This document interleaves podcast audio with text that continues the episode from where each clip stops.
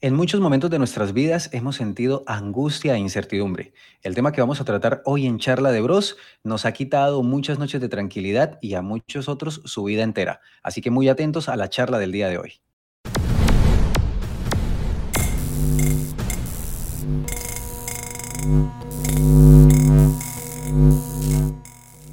Bienvenidos a un nuevo episodio de Charla de Bros, donde cada miércoles nos reunimos mi hermano y yo a hablar sobre temas que nos conciernen a todos. En el día de hoy vamos a hablar del tema de que en algún momento vamos a morir.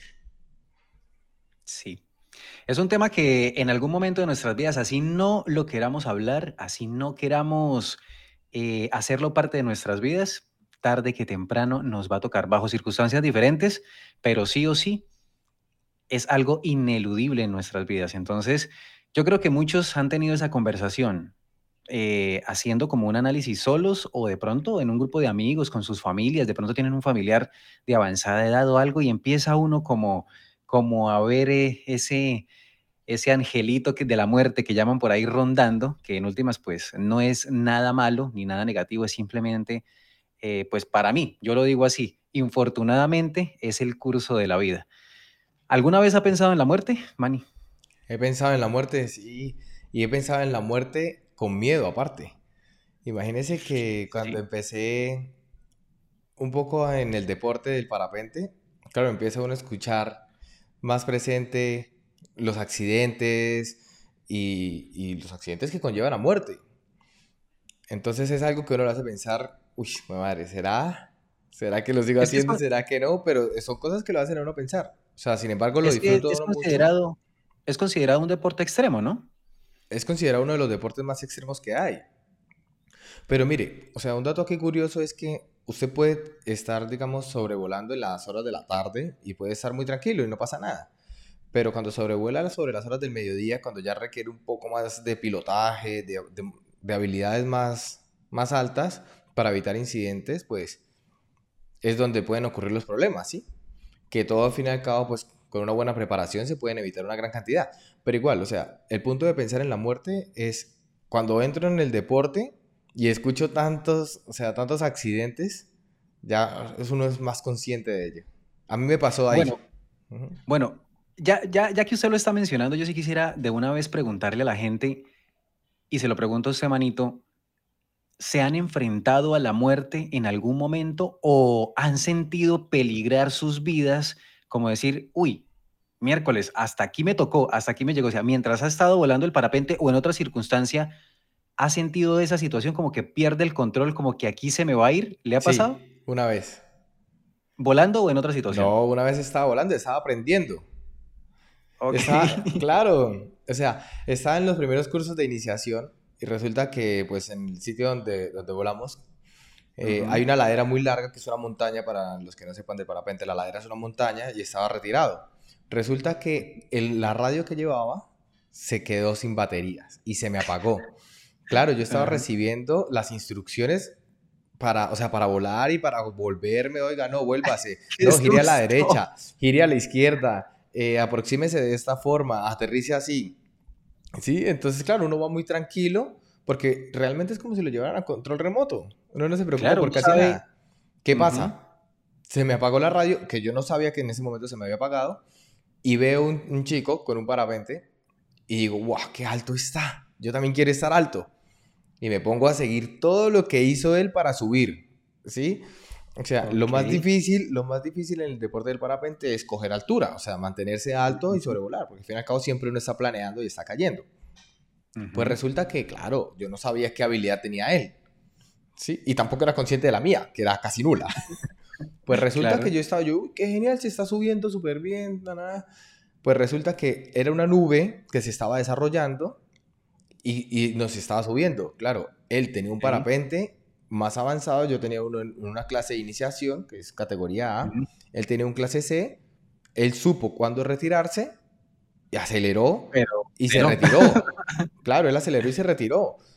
Y yo, cuando intenté acelerar y retirarme, no pude. O sea, cada vez me iba yendo más para atrás en la montaña. Estamos hablando de que yo estaba iniciando en el deporte, tendría, yo qué sé, como 5 o 7 vuelos por ahí más o menos.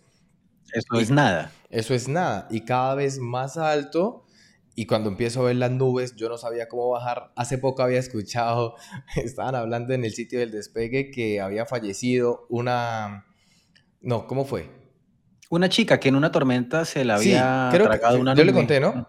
Sí, Exacto. es muy popular aquí. Estaban hablando que empezaron a volar y ya todo el mundo empezó a aterrizar. Y había una chica que le dijeron, no, aterrice, y ella como que siguió volando. Se desarrolló una nube, claro, la nube hace una fuerza de succión, subió, al rato cuando ya empezó, o sea, cayó la tormenta, cayó todo, se vio un trozo del parapente. Y pues la chica obviamente había fallecido. Una bueno, ¿y cómo hizo para salir de la nube? ¿Cómo ¿Ah? hizo para salir de la nube, Manny? ¿Cómo hizo para salir de la nube? O sea, piense que yo en ese momento me acuerdo de la historia que estaban contando y digo, hay una nube, estoy subiendo, no sé cómo bajar. Y al final, resulta que cuando yo empiezo algo, usted sabe que yo me meto con todo, o sea, voy o todo o nada. Y cuando empecé en el parapente, me consumí, yo creo que todo el contenido de YouTube de pilotos, de accidentes, de absolutamente todo. Que todo el mundo me decía, ¿para qué mira accidentes? Y yo, por si acaso. Claro, para ser consciente. Para decir cómo resolverlo. Pues resulta, claro, que yo hice cosas como una plegada, que cerrar medio parapente, intentar girar, todo, no llevaba guantes, las manos marcadas, y ahí dije, mierda. O sea, ¿en qué me he metido? No voy a volver a volar nunca más, me voy a morir aquí. O sea, ese fue mi, mi, mi momento de miedo más alto que he tenido. Ok, pero bueno, ¿cómo salió? O sea, ¿cómo logró salir? ¿Cómo logró la gente quiere saber cómo salió. Pues no, o sea, cerré medio parapente, tratando de girar en, en, en círculo, bueno, se llama barrena. Y girando hacia abajo, girando hacia abajo, evidentemente. Y salió. O sea, sí pude descender bastante, luego la nube se siguió desarrollando hacia atrás, pero no podía avanzar en la ladera, entonces yo seguí saliendo, pero claro, cuando ya me, me, me enroscaba mucho hacia abajo, cogí una fuerza G muy grande y soltaba. Claro, eso, las manos, o sea, las tenía de, los, de, los, de las cuerdas de los cordinos súper marcadas y luego pasa alguien, que no voy a decir su nombre, viene para y me dice, no, que salga, que salga, que vaya a aterrizar. Y yo como, tan bonito, si pudiese ya lo haría. ¿Cómo lo hago? ya lo haría. Y al final terminé, nada, ya cuando terminé, cuando pude bajar, fui a aterrizar solo. Y fue como, ah, bien, puedo aterrizar, siguió todas las instrucciones. Yo, ¿cuáles instrucciones seguí si esta porquería de radio no sirve? Y aterricé solo. Sí, aterricé solo. En un séptimo vuelo, en una, en un, en un, o sea, el nombre del aterrizaje se llama top landing, que es aterrizar del mismo sitio donde uno despega. O sea, que es, tiene una complejidad para, para, para poderlo hacer. Pero cuando aterricé fue como, oh, tierra, por fin. sí, sí, sí. Bueno. Estuve al borde de, bloquearme. Y lo más peligroso de eso es bloquearse mentalmente.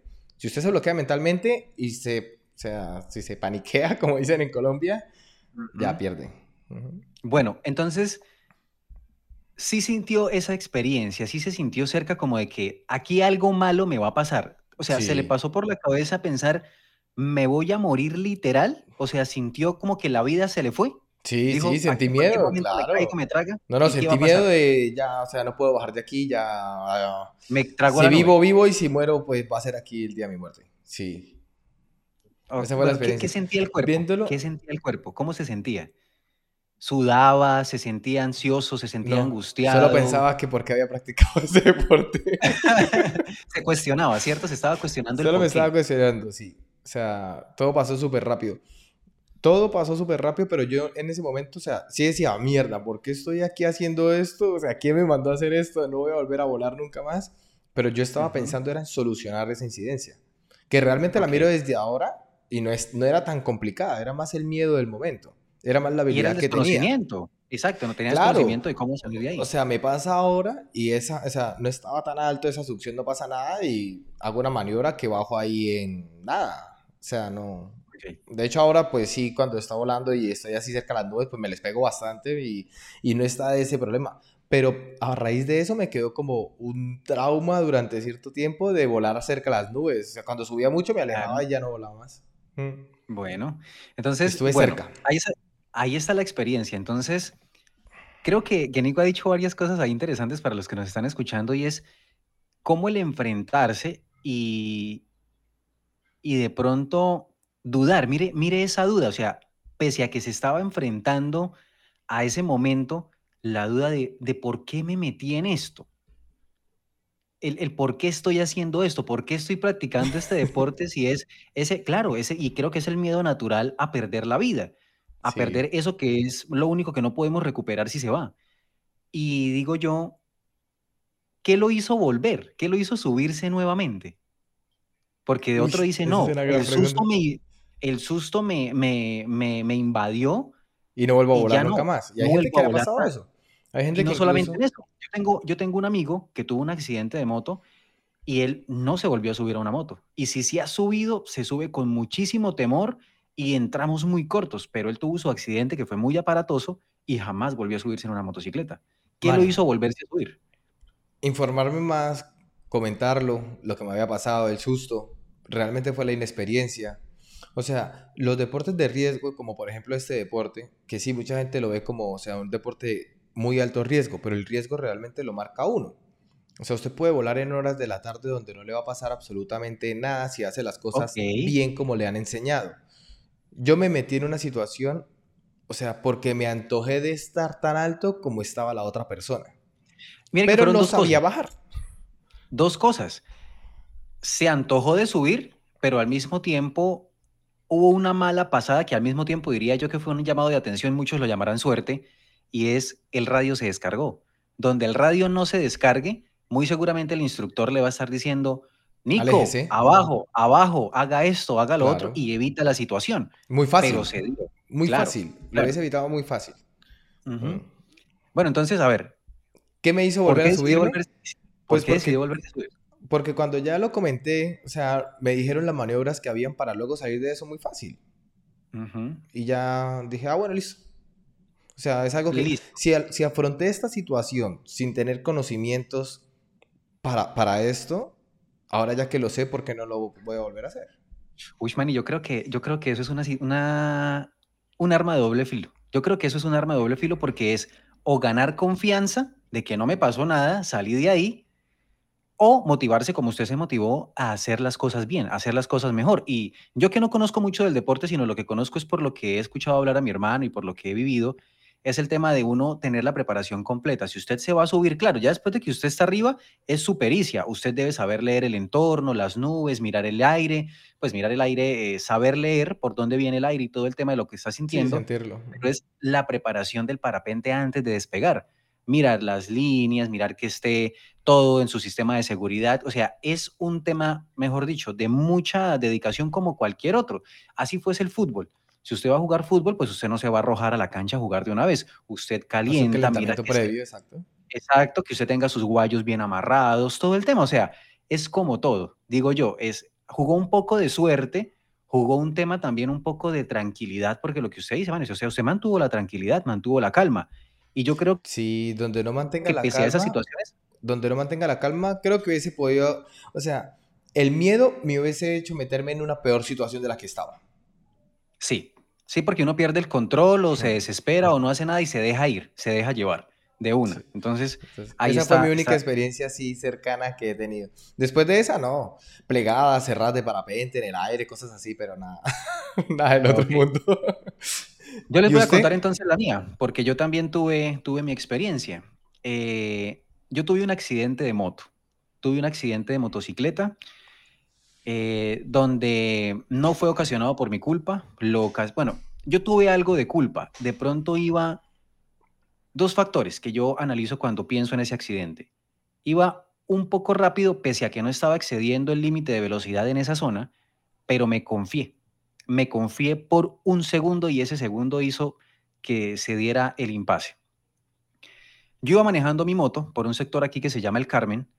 Eh, hay una estación de gasolina antes de eso hay un semáforo y yo iba con un poco de afán porque necesitaba llegar rápido hacer esa diligencia y salí del semáforo de primero, arranqué rápido. Yo creo que iba por ahí a unos 45, 50 kilómetros por hora. Esa zona permite un poquito más porque ya no es una zona residencial. Yo voy por mi vía y a mi izquierda, hacia la bomba de gasolina para pasar el carril por donde yo voy, viene un furgón, un, furgón pequeño, es un camión pequeño, más o menos del tamaño de una volqueta. Y por el lado derecho de la estación de gasolina viene saliendo una motocicleta, por un lado que no debería salir. Las indicaciones de la estación de gasolina indicarían que por ahí se ingresa a la bomba de gasolina. no se sale, se sale por la siguiente salida un poco más abajo. Yo voy y miro a la persona que está manejando el furgón. Él me ve y frena. Yo también había visto la moto que venía al lado, era un señor ya de edad, no era un adulto mayor, pero sí era un señor mayor, pero él no, no frena. O sea, en el, en el instante que yo miro el furgón y no lo veo a él y yo creo que paso, él se me ha metido. Entonces yo no alcanzo a reaccionar. Realmente yo no veo en el momento cuando él se mete, porque yo confío en él. Él estaba quieto, él estaba quieto. Tal vez él estaba era mirando al señor del furgón, se confió, no vio que venía nada ahí arriba y se mete a la carretera. Yo lo choco, salgo volando de la moto, le paso por el lado al furgón, lo veo, o sea, eso es como una cámara lenta total así. Le paso, o sea, yo me acuerdo de haber visto al furgón, el furgón era de color rojo, le paso mejor dicho, de, la, de frente, por todo el frente, y salgo volando, caigo de, de frente, de pecho, y me presiono el brazo contra la carretera, pero me fracturo es dos costillas. Entonces caigo en la carretera y ahí se da el accidente. El señor también quedó mal librado porque pues yo lo impacto de frente, él va de lado y yo lo impacto de frente y se le fractura la pierna izquierda, si no estoy mal, más o menos como en dos o en tres pedazos. ¿Sí? El señor tiene su incidente y todo. Yo quedo ahí botado como una hora mientras llega la ambulancia. Y empieza, ahí yo creo que tuve un poco de calma. De otra persona, de pronto lo, la inercia lo hace quererse levantar de una vez. Saber ¿Se que intentó levantar usted? ¿Lo pensó? Yo no me intenté levantar de momento. Yo ¿Pensó que pues le había pasado algo? ¿Sintió que le había pasado algo? Claro, cuando yo caí, yo sentí el crack en el pecho porque caí, como les digo, al caer el primer impacto se da, eh, caigo al suelo, me queda el brazo en la mitad, porque recuerden que cuando uno va cayendo el cuerpo intenta ponerse en forma fetal por lo general, y el, el brazo lo, me da contra el pecho y presiona contra el piso, y lo que hace es presionar las costillas y se fracturan dos costillas. Entonces, cuando me intento, antes de levantarme, pues como yo ya he estado metido en el mundo de las motos hace bastante tiempo, hice un programa de motociclismo hace mucho eh, también, entonces tenía conocimiento de lo que no se debe hacer en el momento de un accidente, y es precisamente mantener la calma y hacerse un autoexamen. Entonces yo lo primero que pensé fue, bueno, mirar mis piernas, me puedo parar, las puedo mover, cómo me siento. Entonces, bueno, antes de eso recobrar el aliento porque se me salió todo el aire. O sea, era esa sensación de ahogamiento. No sentía que me iba a morir en ese momento, pero sí me dio sensación de ahogamiento. Entonces empecé a respirar despacio, con dificultad, pero recobré el aliento. Luego me hice mi examen normalmente de, mi cuerpo. La gente se empezó a acercar y me decía, no se quite el casco, no se quite el casco, porque el miedo de los motociclistas es que se golpean la cabeza, se quitan el casco y si hay alguna contusión en la cabeza, eh, hay algún derrame y se muere de una vez. Entonces fue lo último que me miré. Primero me miré las manos, los, el mirarlas no, en, sentir. Empecé a moverlas, listo, dije, me siento bien. Yo sabía que me había lastimado algo porque yo sentí el crack en las costillas. Llegué a la cabeza y moví el cuello. No hay ningún problema. Me moví el casco. El casco estaba bien. Me lo quité. Dije, yo le decía a la gente, no, tranquilos, en la cabeza no, no tengo nada porque no me golpeé la cabeza. Yo, el impacto también fue aquí, pero llevaba la visera abajo, entonces no hubo ningún, ningún problema. Pero ahí ya sabía que algo estaba mal entonces empieza uno, como que entra en un estado pasivo, esperar que llegue la ambulancia, que me lleven. Yo no me levanté porque sabía que me había fracturado las costillas, me dolía al moverme, no me iba a levantar porque dije, de pronto me lastimo. Si me lastimo en la levantada, que ya esté aquí la ambulancia y que me lleven al hospital. ¿Dónde me enfrento a la muerte? Cuando ya estoy en el hospital, me hacen toracostomía del lado derecho, me meten el tubo para que el pulmón se vuelva grande porque ese fue un proceso. Cuando llegué al hospital simplemente pensaron que eran las costillas, después se dan cuenta que es un pulmón colapsado, pero el pulmón no se, no se quiere volver grande. El aparato que me habían puesto, no recuerdo cómo se llama, no era lo suficientemente potente para contrarrestar ese efecto y hacerme el pulmón grande. Ahí es donde yo empiezo a pensar, ¿qué va a pasar conmigo? ¿Me voy a morir? Va a pasar algo cuando llego al hospital y me dicen, no, es que me iban a tomar una, una, una radiografía de las costillas y me dicen, usted no se puede devolver a su casa porque tiene un pulmón colapsado. Y yo, ¿cómo así? El susto. el susto. Entonces ahí empieza toda una dinámica de pensar, me pusieron el, el tubo, la botella no estaba haciendo la succión, el, el pulmón no se quiere volver grande. ¿Qué hago?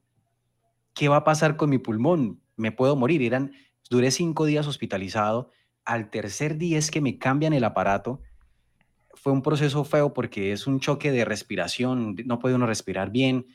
Sentí, dije, bueno, si aquí me puedo morir. Dije, si esto no funciona, algo va a pasar. Entonces, ¿usted sabe si uno puede vivir con un solo pulmón? Uno puede vivir con un pulmón. Vale. ¿Eso lo supo después o antes? No, yo ya lo sabía. Yo ah, sabía que uno podía vivir con un pulmón, solamente que es que los pulmones están metidos en una sola bolsa los dos. Entonces, si uno no se da cuenta a tiempo, un pulmón se lleva al otro. Ah, eso no lo sabía. eso se llama la pleura pulmonar. Están metidos los dos pulmones en una sola, entonces eso empieza a hacer que si uno falla se contrarresta al otro. Entonces, pues eso fue lo que me explicaron a mí. Si es 100% verdad o no, no lo sé. Los médicos que nos vean nos dirán si sí o si no. Me hizo analizar, me hizo pensar, aquí me pude haber muerto, me pude haber muerto en mi casa por un, caro, un, por un paro cardiorrespiratorio, por no haber venido a, tiempo al hospital pensando que eso eran las costillas, pero fue una esquirlita pequeña ah, Mari, pero ah, eso no lo hemos comentado. Usted no ha comentado eso. Usted le dieron el alta en el médico después de las radiografías, eso no es nada, simplemente son las dos costillas, se va para la casa, usted siente que le cuesta la respiración y vuelve al hospital. Eso no lo habíamos comentado, claro. Pero donde, Exacto, así donde usted no vuelva a la casa, entonces sí hubiese podido ser más grave. Claro, donde yo no vuelva, donde yo no vuelva al hospital y me quede ahí pensando que es la presión, que no puedo respirar y todo, durmiendo me había podido dar un paro cardiorrespiratorio total. Entonces, el haber, el pensar en eso, en que literal en mi casa me había podido morir. O sea, sin nada, pensé en esas cosas y yo creo que yo siempre había pensado en ese tipo de circunstancias como que, bueno, si la vida se va, ¿qué es lo que estamos hablando hoy? Si, si siento morir, ese día la, la vi más cerca, dije, había podido suceder y qué hubiese sido de mí. Y ahí es donde empezamos precisamente a recapacitar más, porque ya lo hemos vivido, muchas personas nunca les pasa nada de eso, de pronto no tienen esa sensación, pero después, bueno, eso se hace normal. Ya de pronto a uno, no, tuve un accidente, Nico tuvo esa experiencia en el parapente que no, pero ya, ya, ya pasó, a uno se le olvida. Pero en el caso de nosotros, y yo creo que muchos sin vivir ese tipo de cosas o experiencias, sienten esa angustia de saber qué hay después. Yo creo que una noche se acuesta uno y uno dice, oiga, ¿y si mañana no me despierto? De pronto, eso, ¿ese sentimiento lo ha tenido, Manny? Eh, alguna vez lo he pensado después de ese momento. Vale, yo antes, antes de eso, o sea, así hablaba como cosas de la muerte, pero, oiga, ¿y si uno se muere y si uno no sé qué? Imagínese usted, digamos, acostarse hoy y no volverse a despertar pero cosas así, muy de tema, de estar con unos amigos y sentados. Pero ponerme a pensar después de haber vivido algo que realmente me dio mucho miedo en ese momento y pensar que realmente, o sea, aunque, aunque otra persona lo vea, ¿no? Y seguramente yo sé que hay pilotos que nos pueden escuchar, sé que nos escuchan, que no hubiese podido desembocar a eso. Yo les digo que sí, porque si yo hubiese tenido muchos nervios, meto una incidencia peor, o sea, aunque sea un parapente de escuela, lo, lo, hago un incidente peor yo qué sé, que se enrede, por ejemplo, y, me sale yo contra el suelo. Claro. ¿Sí? Pero Por, la inexperiencia. Entonces, el haber pensado, el, pensar en que realmente pude haber muerto con una situación así, sí me hace pensarme que es que no tenemos un cheque de vida que, que damos por hecho muchas veces. O sea, muchas veces nosotros nos acostamos y decimos, ah, eh, mañana haré tal cosa y la otra semana haré tal otra y dentro de un mes y dentro de un año y ya estamos planeando como si hubiésemos comprado un cheque a 20 años. Mire, he pagado 20 años de vida y me corresponden. ¿Sí? Mire que a mí me ha pasado algo. Antes de tener esa experiencia, digamos que eso me hizo centrarme un poco más, pero antes yo ya había tenido esa sensación de angustia y yo sé que muchas personas la han tenido. Yo no sé si Nico le haya sucedido. Yo he hablado con amigos y precisamente me sucede eso. Yo un día en mi casa estaba en la noche y empecé a pensar en eso. ¿Qué se sentirá morir? Porque yo creo que muchos pensamos en eso. ¿Cómo se siente morir? Esa, esa pregunta del si hay algo después, si viene algo para nosotros, si hay algo o no, esa, esa pregunta existencial.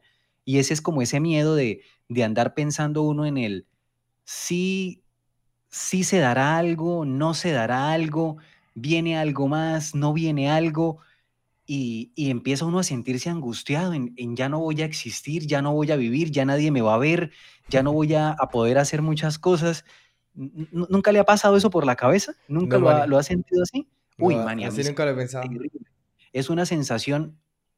Yo me acosté, creo que eran como las 10 de la noche, y yo creo que en esa angustia me dieron las 3 de la mañana, pensando y viviendo eso. O sea, es una yo creo que los psicólogos tienen una, tienen una explicación para eso, esa sensación, pero era, era una ansiedad, era una angustia, era una incertidumbre, como lo dije al comienzo en la apertura del podcast, de no saber cómo es, es impotencia, Manny, es, es vivir, digo yo, en mi, en mi ignorancia, vivir la muerte en vida, o sea, experimentar esa muerte física como no puedo hacer nada respecto a eso, creo yo que las personas que han tenido alguna persona o incluso una mascota que se les está muriendo y no tener la capacidad de hacerlo, se les va, que se les va, es esa impotencia. O sea, yo experimenté antes de ese, de ese, de ese incidente, de ese accidente que tuve en moto, esa angustia. Y es horrible, man. Y yo creo que las personas que más se le asemejan a esto son las personas que sufren de ansiedad, porque es es esa angustia, yo sudaba, no me podía quedar sentado en la cama, me quedé encerrado, pues yo vivía en ese momento con la abuelita y, y por no angustiarla a ella, no, yo me quedé en mi casa y pensaba y fue, o sea, creo que me metí tanto. O fue como un ataque de pánico que le pudo haber dado de tanto haber pensado en el tema y todo. Ani, total. O sea, no sé, e, es extraño. Yo creo que las personas que hayan pasado por eso me entienden, porque es un tema extraño, Mani. Es, es una angustia que uno no puede describir como, como que se le, se le falta el aire, como que se va todo. No, no, no, no, no lo podría describir. Y es un momento que se puede repetir.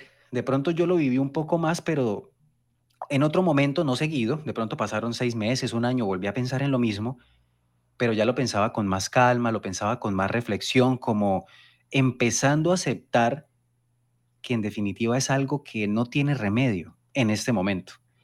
No hay cómo evitarlo, ¿sí?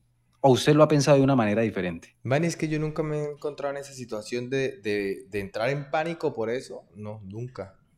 Bueno. O sea, solo tuve esa experiencia y ya. He pensado en, cosas de, por ejemplo, de... Me han servido como para hacer cosas, o sea, para ser consciente de hacer cosas pero no para entrar en una situación de pánico así como la que usted ha experimentado, o rayarme así tanto, nunca. Sí, uy, maníes. Y yo, y yo sé que hay muchas personas que lo experimentan con otro tipo de cosas, con otras circunstancias, pero yo lo experimenté así. Ahora yo quiero tocar otro punto, que usted lo acaba de mencionar, y es, ¿ha vivido algo parecido de reflexionar por no haber hecho cosas? Entonces, no es que no haya pensado en la muerte, sino lo vería yo piensa más bien que el tiempo se va haciendo corto o cómo lo ve? ¿O qué piensa ahí en ese momento? Como que se va terminando el tiempo porque terminarse el tiempo es irse acercando a la muerte, hay que decirlo, así es. Sí, claro. Bueno, que, que avance el tiempo es acercarse a la muerte. Claro. simplemente avanzarlo. Mm. Yo tengo un problema con eso y es que a mí en algún momento he dicho que no me gustaría envejecer. A mí me pasa lo mismo, Manny. Yo no ¿Le quisiera envejecer. Uy. claro, claro, no. Porque pierde uno habilidades. Yo creo que no tanto por el hecho de verse viejito, porque si llegáramos a viejos, arrugados y lo que fuera, pero con la misma fortaleza, con las mismas habilidades, con todo, así el cuerpo se viera diferente, no importa. Claro. Pero es ese tema, ¿no? Y es válido. Yo también lo he experimentado. Claro. Entonces, ojalá aquí en los comentarios también nos dejen, uy, yo también he tenido ese miedo, ese miedo a envejecer. Otro nos dirá, ay, no, es que a mí sí es que las arruguitas no me gustan. no, no, no, yo por tema de vanidad cero, o sea, por tema de vanidad cero. Es por tema de perder independencia, o sea, de perder, eh, que tenga que depender de otra persona, que tenga, uf, a mí eso me mata. Pero eso tiene solución y usted lo, usted lo ha dicho, man. Y usted en el podcast pasado lo mencionaba precisamente con lo de la procrastinación y era trabajar en nosotros para el futuro. Y creo que eso está más que claro. O sea, ¿para qué esperamos a llegar a los 60 o a los 70 para empezar a hacer ejercicio? No, hombre, hay que cuidarse de una vez. Entonces, bueno, entonces Nico no lo ha experimentado de esa manera, como que se le genere esa angustia. Sí. Y a mí me surgía una duda, y ahorita en estos, en estos tiempos donde ya hemos pues evolucionado nuestro pensamiento, estamos en otras circunstancias, y precisamente mencionando lo que Nico decía de, de, de que de pronto se acabe el tiempo, pero bueno, ¿Por qué Nico decía, se me volvió a meter en la cabeza, eh, el de llegar a viejo? ¿Qué tiene que ver lo uno con lo otro? Que usted dijo que cada vez que va pasando se va acabando el tiempo. Entonces, claro, se va acabando, pero vamos envejeciendo. Listo, y nos quita las posibilidades. Entonces es eso. Claro. Listo. Entonces, ahora yo voy. A veces no pensamos en la muerte sencillamente porque no lo pensamos. No lo pensamos, simplemente vamos con el curso de la vida y hay personas que pasan por la vida así, simplemente haciendo lo que les toca otros los, lo que quieren, otros los que les va correspondiendo en su camino, y nada, pues llegan a viejos con sus cosas y se mueren y ya. Pero yo creo que hay momentos y muy seguramente las personas que están de más avanzada edad tendrán una percepción de la muerte totalmente diferente a la que la tenemos nosotros y a la que teníamos hace 10 o 20 años. Yo antes sufría por pensar en la muerte. Sufría porque yo decía... Pero entonces es un tema recurrente que ha vivido bastante tiempo. Durante mucho tiempo lo viví. Y a hoy simplemente ya no me afecta tanto, pero sí lo veo es como con rabia, porque me parece injusto, como que yo digo, y mucho tirar, pero es Camilo está loco. Yo digo, yo, de, yo soy de los que piensa que yo debería tener un botón para saber cuándo quiero morir. Yo, así por decir. No, como la serie de Dead Note que puede ver cuánto tiempo le quedan a las personas. Algo así. ¿Le gustaría no me gustaría ver que... que dijera, tiene 73 días, 14 horas, 23 minutos?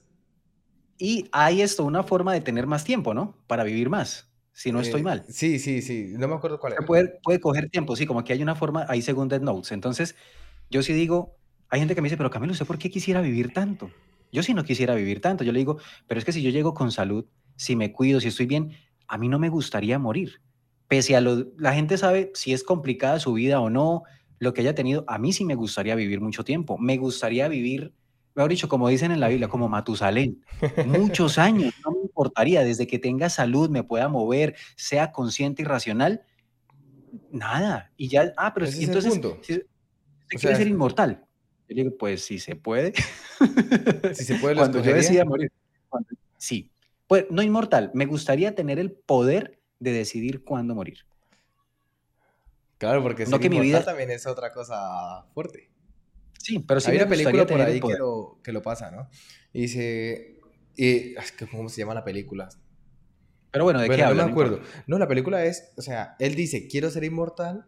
Y el man, por un deseo, es inmortal. Y ve generación tras generación. Ve morir a sus padres, ve morir a sus hijos, ve morir a sus nietos, a sus bisnietos. O sea, a muchas generaciones por delante, ve avanzar la tecnología y no puede morir. Él dice que el dolor que siente de haber perdido tantos familiares lo hace querer morir. Uy, Manny, mire, usted ha tocado un tema ahí que yo, yo sé que muchos me van a criticar por eso, pero es mi punto de vista.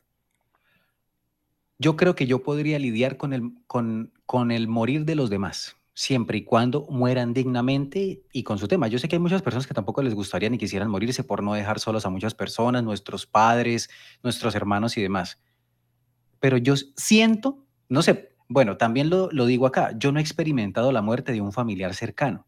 No hemos, pues Nico creo que tampoco, tampoco nosotros Yo debo admitir que estoy con su pensamiento, Manny. Yo creo, bueno, creo, espero no vivirlo pronto tampoco, no, no ponerlo a prueba, pero siento que también podría lidiar con, o sea, lidiar no, sino afrontar de una, de una forma un poco mm, más racional, como en un curso de vida. Sí, no tan emocional, que es lo que conlleva perder un familiar. Creo que podría soportarlo, entre comillas, lo que quiere decir, ¿no? Es difícil. Exacto. A uno le hace falta, claro, le hace falta esa persona, cómo es, eh, verla, hablarle, salir, compartir. Pero no se puede sonar egoísta, pero yo podría vivir con ello, creo. ¿Por qué? Porque pues, y no, bueno, desde mi punto no, yo lo veo egoísta porque digo, es mi vida. Si yo la quiero conservar o no es mi problema. Sí, pero, el punto de que usted quisiera ser inmortal, ¿no? O sea, volviendo al, punto de la película de, ver morir a los demás familiares. Y yo digo, pues yo podría, porque creo que parte del gusto de esto, de estar vivos, es, el, es experimentar, vivir, conocer, o sea, yo me pregunto, ¿qué va a pasar en 30 años, en 100 años? Me gustaría estar acá en 100 años y ver qué va a pasar con esto. Claro, puede ser trágico, puede ser trágico, porque también puede ser que nuestro mundo vaya de para abajo y todo, y llegue un instante donde diga, no, ya esto valió para nada, ahora sí quiero morir. Por eso digo, no ser inmortal, sino tener el poder de decidir cuándo voy a morir. Decir, no, ya, hasta aquí llegó, no voy a hacer nada más, no, no quiero hacer nada más, ya me siento con satisfecho, pero es que yo, no sé si muchos piensen igual que yo, yo aprecio demasiado el vivir, pese a las circunstancias, porque las circunstancias son decisiones y responsabilidad mía. Eso sí, lo tengo de ahí. Yo creo, en otro, al punto que iba con toda esta reflexión es, ¿no les ha sucedido que de pronto tienen miedo a la muerte porque se les va acabando el tiempo de hacer verdaderamente lo que quisieran hacer? O de no haber hecho esas cosas que verdaderamente podían haber hecho? ¿No siente que es por ese lado, manito? Yo creo que a muchas personas eh, les pasa eso. A mí, por ejemplo, haber pensado eso me da para hacer las cosas y realmente prefiero hacerlas, prefiero que me dé vergüenza, prefiero arrepentirme, prefiero fracasar, prefiero levantarme, pero es que al fin y al cabo en el momento que yo me vaya a morir en ese ataúd estaré solo yo, estarán mis pensamientos, estarán mis ganas, estará todo lo que yo quise y ya está. Y la vergüenza y todo esto también estará ahí, así que ¿qué más da? Eso es lo que dice. Y no, oye. Hágalo. Claro, yo, también lo pienso de la misma forma y he comenzado, muchos sentimos llamados, llamados por un accidente, llamados por la pérdida de un familiar que a veces se queda ahí, en la emoción simplemente, como cuando usted comienza algo porque es Navidad y es diciembre y comienzo de año o porque es mi cumpleaños voy a cambiar. Lo mismo pasa con la muerte, nos sentimos animados, miren, miren, miren la ironía de la vida, sentimos que debemos hacer cosas por la muerte de alguien o porque estamos rozando la muerte. ¿Por qué no darnos cuenta de eso? Y a mí me pasa algo similar. Y decidí precisamente apoyar este proceso que estamos haciendo los dos de este podcast y enfrentarnos a este tipo de circunstancias para marcar un poco la diferencia y atrevernos a situaciones. Yo lo venía pensando, pero como lo he mencionado, han sido los últimos tal vez dos años, no gracias a la pandemia, yo ya venía en ese proceso desde hace mucho tiempo, pero con más fuerza, y es el ya empezar a ver, por ejemplo, en mi barba, aquí no se nota, pero ya tengo canas, ya hay canas. Entonces uno dice, tengo 35 años, tengo canas, el tiempo se va haciendo más corto, o es ahora, o es nunca. Sí, hay personas que dicen, sí, pero es que el éxito puede llegar en cualquier momento. Pero ¿por qué no hacer que llegue antes? ¿Por qué esperar a estar tan cerca, a respirar? Ah, otros dirán, es que en cualquier momento usted se muere, usted no tiene comprada la vida. Sí, pero si me pongo a pensar en eso, entonces no hago nada. Claro. O por el contrario, más me atrevo. Si no la tengo comprada, más vuelo parapente, más me salto en bungee, más manejo moto, más hago, pero lo hago con responsabilidad. Yo conduzco moto y yo me volví a subir a la moto porque yo supe que identifiqué cuál fue mi, mi inconsistencia, que fue ser confiado. Ahora no confío tanto. Confiar en el elemento, confiar en los demás, en el entorno, no. Siempre manejando precavido y todo y muchas otras cosas me han hecho eso. Y pasar por esa angustia que les contaba, pasar por eso, me hizo a mí reflexionar frente al punto y asimilar definitivamente que no podemos hacer nada. Humanamente, por ahora, no podemos hacer nada. Muchos dirán, sí, se puede criogenizar, lo pueden congelar, despertarse mucho tiempo. Créanme, que si tengo los recursos para hacerlo, me mando a congelar y nos vemos después de tiempo. Uh, claro, como en Futurama, que es solamente la cabecita mía ahí en un tarro de agua, bueno, ya veremos, ya veremos. Si Ese es otro punto desde el punto también religioso que uno lo vea, ¿no? Porque a veces la parte religiosa lo hace ver de una forma más tranquila uh, en algunos casos, de afrontar esa muerte Incluso, con un futuro mejor, con un con otra vida, que esto es, sí, entonces depende mucho de los pensamientos que tengan las personas también ante ¿Mani cree en la reencarnación? No, no creo en la reencarnación. De hecho, sí que me he puesto mucho a pensar en qué hay después de la muerte. Y me imagino como un mundo Matrix de decir, uy, ya se acabó. y despertarme en otro bueno, bueno, yo, yo sí guardo Vamos a jugar. Yo creo. Bueno, yo, yo, guardo más esa esperanza, ¿sabe? Yo guardo más la esperanza de que, bueno, si no puedo ser, eh, elongar mi vida, sí me gustaría saber si cómo es el tema de la reencarnación, porque se supone, lo que he escuchado vagamente, hay religiones que creen en la reencarnación y que al contrario tenemos como ciertos límites de reencarnación y al contrario lo que vamos haciendo es como una limpieza de nuestro cuerpo. Quiere decir que si usted en su vida pasada, digamos que si en su primera vida usted tuvo la oportunidad y no fue una buena persona, un buen ser humano, hizo cosas malas, como que su siguiente vida eh, no es tan buena porque usted tiene que remediar eso que hizo en su pasada y así sucesivamente para explicar muchas cosas, ¿sí? Entonces, digamos que si conocemos a alguien que tiene mucho éxito y es una persona coherente, humilde, sencilla, tiene todas sus cosas y demás, se podría interpretar como que es una persona que ha venido en, un proceso de, de, limpieza espiritual en su reencarnar y su reencarnar. Lo único es, si yo he reencarnado algo, me gustaría darme cuenta como para saber qué he vivido y acordarme de esas cosas. Es que eh, claro, o sea, si se vive una reencarnación, es como injusto decir, vale, ¿qué hice la vez pasada entonces para vivir esto, no? ¿O dónde voy? O sea, venga, ya, que... estamos hablando así, si, si pensara en reencarnar y le dieran la opción y puedes escoger un animal, ¿cuál escogería? Uy, esa es una pregunta básica, ¿no? ¿En qué animal? Uy, yo creo que uno que volara.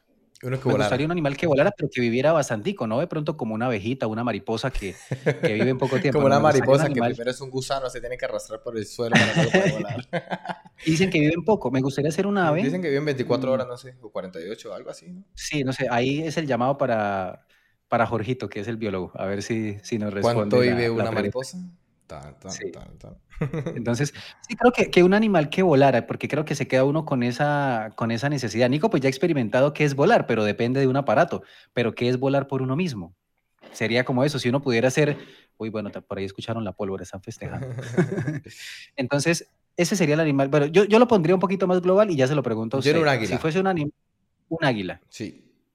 Bueno, porque me gusta yo iba a poner... el proceso que tiene después de que, aparte de que vive muchos años, eh, hay un proceso en el que puede decidir prácticamente si sigue adelante o se deja morir. Y es en el proceso donde sube a lo alto de la mm, colina, se arranca las plumas, se parte las garras, se parte el pico, hace un proceso de, de, revivir prácticamente, rejuvenecer, ¿no? Y puede vivir otro, otro tiempo, casi una segunda vida. Bueno, ok, eso sería interesante. Hay gente que diría, no, pues en el agua hay más seguridad, en el océano, un pez así de, de, mar, no un pez de, de, agua dulce, pero sí, sí sería, claro. Y, y si se puede, si reencarnamos en personas, pues sería genial, no me importaría si fuera un hombre una mujer, no tendría ningún problema, tampoco ningún inconveniente con el color de, de la piel, ni de la raza, ni de nada. Pero, pero sí, sí, sí, sí, sí sería bueno. Incluso creo que en algún momento en algún momento voy a empezar a sacarle tiempito a eso, pues tengo otros proyectos, pero sí para, para involucrarme más cuál es esa dinámica de la reencarnación, la religión que, que trabaja en todo este tema y eso. Entonces, pues, curioso. pues no sé. Sí, sí, sí, sí. Bueno, así hacemos una pausa aquí. Nos gustaría que comentaran si han tenido alguna experiencia cerca o han sentido que estaban a punto de morir o a punto de quedarse inválidos, por ejemplo, o a punto de una situación extrema, que lo comentaran ahí. ¿Qué situación es esa que los ha llevado al punto de reflexión? Claro que sí. Y a ver, pues yo creería que como para ir cerrando el tema, podríamos intentar dar como esos mensajes de lo que nosotros pensamos y de lo que hemos venido pues haciendo a través del tiempo y es prácticamente lo que hemos hablado en todos los podcasts y es como, como esas ganas de hacer cosas en la vida, esas ganas de no quedarse con las ganas de probar, de experimentar y como yo lo decía al comienzo, Creo que el miedo a la muerte, cuando enfrentamos el miedo a la muerte, sí, nos hace despertar y nos hace recapacitar, pero sobre todo cuando no tenemos ningún tipo de incidente, el miedo a la, a la muerte viene precisamente por esa inseguridad de no haber hecho lo que deberíamos estar haciendo, de no haber logrado lo que deberíamos haber logrado, porque sentimos que se nos está yendo el tiempo. Creo que ese es el punto preciso para pensar y tenerle miedo a la muerte. Y yo lo digo de esta manera, Mani, no sé si usted me, copia ahí en ese pedacito o no. Yo creo que la muerte siempre nos, va a estar esperando y es paciente. Nosotros sabemos que vamos a llegar a ese momento. ¿Por qué nos impacientamos por ello? Creo que debemos hacer nuestro camino alegre, eh, consciente, coherente y eficaz.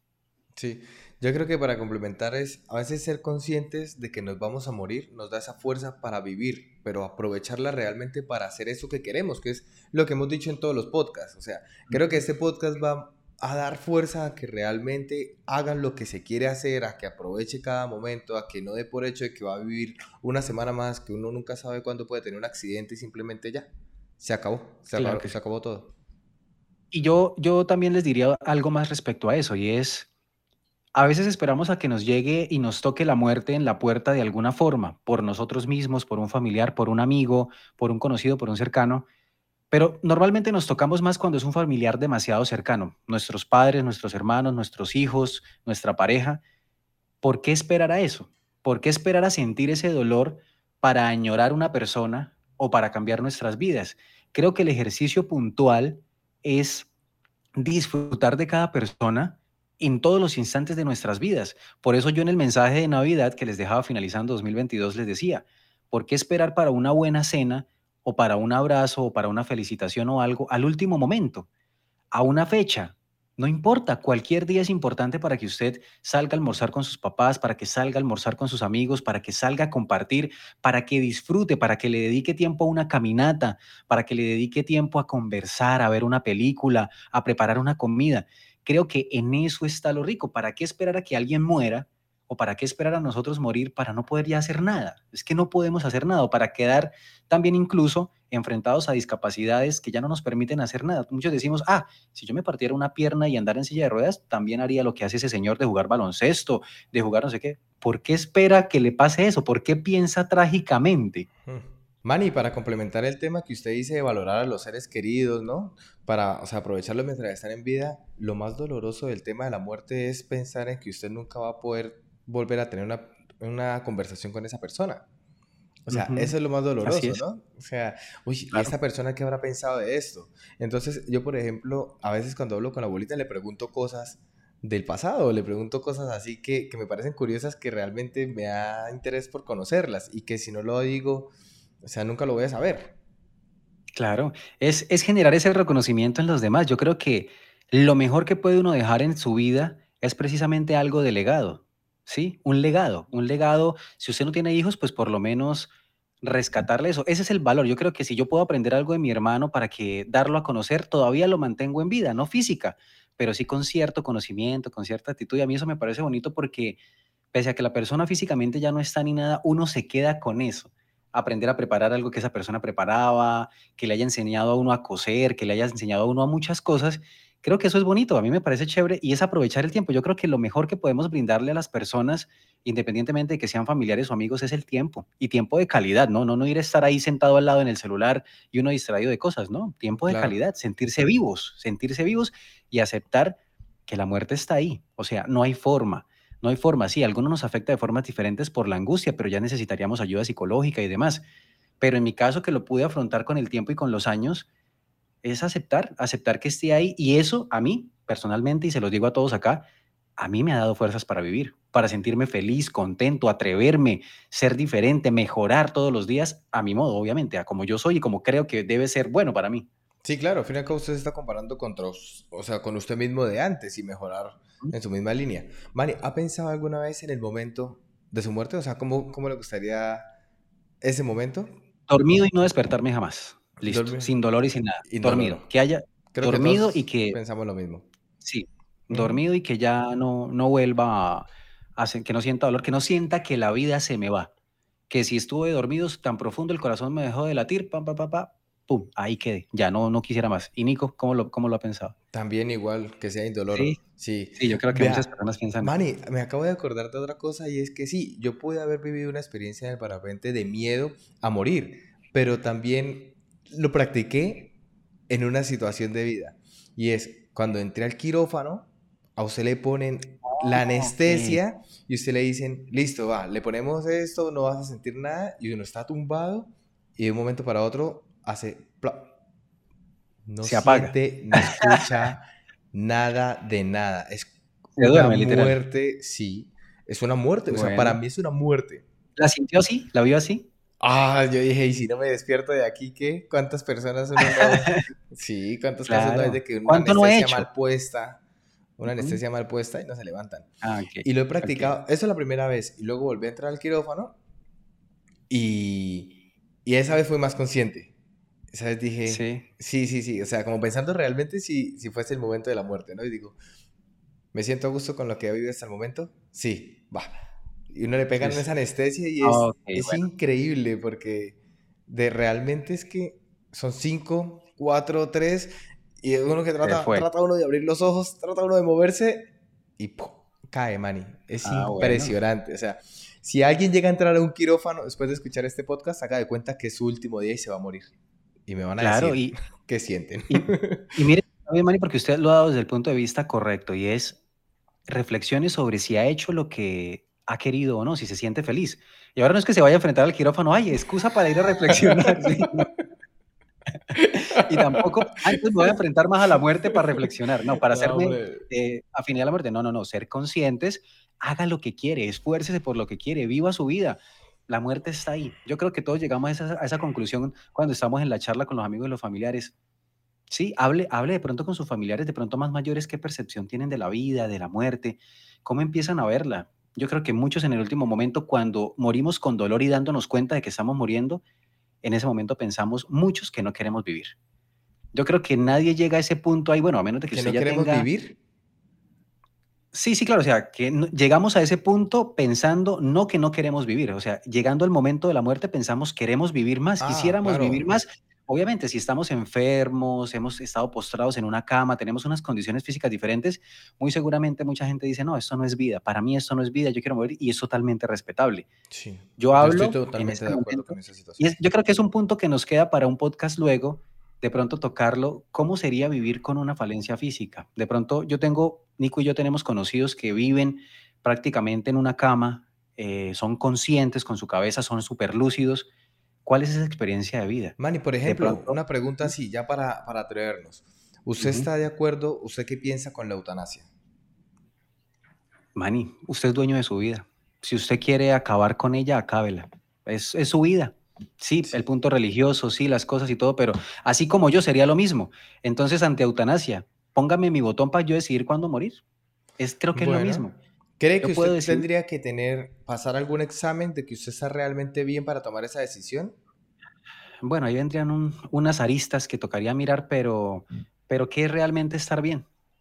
Ahí vendría otro Bueno, tema claro, vendría otro tema, pero bajo Pero bueno, un tema de los... psicológico, que usted está en sus parámetros, que usted no está Sí, viviendo, por ejemplo, sí, sí. claro, que se Digamos que quiere válido. suicidar, o, o sea, algo de depresión que sea realmente eh, un momento, ¿no? Y que usted diga, no, me quiero morir y, se aplique, ¿no? Yo estoy totalmente de Claro, acuerdo y a favor de la ahí está. El que quiera, el que Y más quiera si es por morir, que algún sufrimiento físico o alguna limitación. Mm. Totalmente, sí. Ujú. Ahí está. Pues bueno, creo que este ha sido todo el tema por hoy. Un tema bastante controversial, que todos yo creo que lo hablamos en algún momento de nuestras vidas. Y pues bueno, que nos dejen aquí sus comentarios, se sigan suscribiendo. Muchas gracias por seguir ahí atentos al contenido. Lo hacemos con mucho cariño y con mucho amor.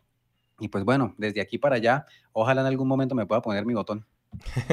A ver, a ver si es posible. Pues nada, los invitamos a que se suscriban y estén pendientes al próximo miércoles para un nuevo episodio. Hasta pronto. Chao.